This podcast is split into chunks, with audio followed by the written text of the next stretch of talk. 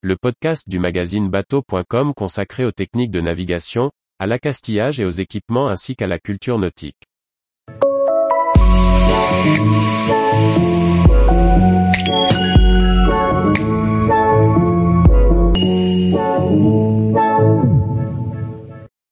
Passer un câble dans un tube coudé sur mon bateau, avec ou sans messager.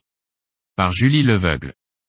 Aider un câble à suivre un parcours précis avec des virages, angles ou embranchements peut s'avérer bien compliqué. Lorsque le messager casse en particulier. Tour d'horizon de quelques techniques pour aider votre câble à prendre le bon chemin. Faire passer un câble dans les zones exiguës du bateau peut s'avérer compliqué. Tour d'horizon de quelques méthodes.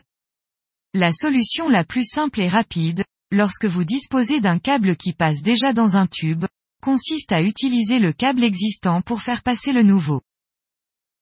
Préparez la bonne longueur de câble neuf, la longueur nécessaire et un peu de marge de chaque côté.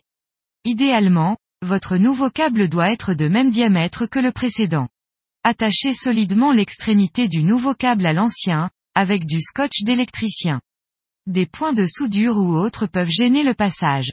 Veillez donc à ce que la ligature ne soit pas trop épaisse, pour ne pas gêner le coulissement à l'intérieur du tube. Tirez doucement sur l'extrémité libre de l'ancien câble pour le sortir du tube, et insérez le nouveau à la place. Réalisez l'opération idéalement à deux, une personne de chaque côté. Comment faire alors lorsque le messager casse Lorsque nous avons dû changer le câble d'alimentation de notre feu de navigation, nous étions prêts à perdre patience. Nous avons longtemps cherché comment le faire passer de la baille à mouillage au balcon, avant de ressortir au niveau du feu. Voici quelques solutions glanées au fil de nos recherches, qui pourront vous aider. Se servir d'un tire-fil. L'utilisation d'un tire-fil d'électricien, avec une aiguille à ressort, est réputée pour fonctionner dans ce type de situation.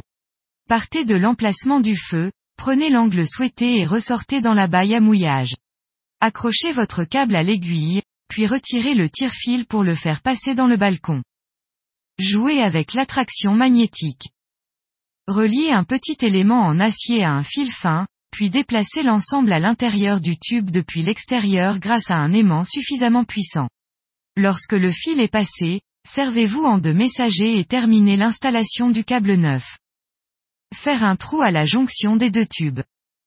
Une autre solution, plus extrême, consiste à démonter le balcon et le percer à la jonction des deux tubes. Par le trou, vous pourrez ensuite orienter le câble dans la bonne direction. Si cette technique a l'avantage de pouvoir être mise en place relativement rapidement, percer un tube en inox est compliqué et risque de fragiliser votre balcon. Aspirer un fil. La solution qui s'est finalement avérée être la meilleure pour nous consiste à utiliser un aspirateur. Préparez une bobine de fil assez léger.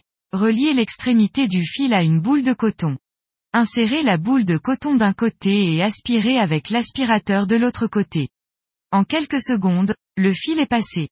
Utilisez alors la technique du messager pour faire passer un fil de plus gros diamètre à la solidité plus importante, puis passer finalement le câble électrique. Tous les jours, retrouvez l'actualité nautique sur le site bateau.com.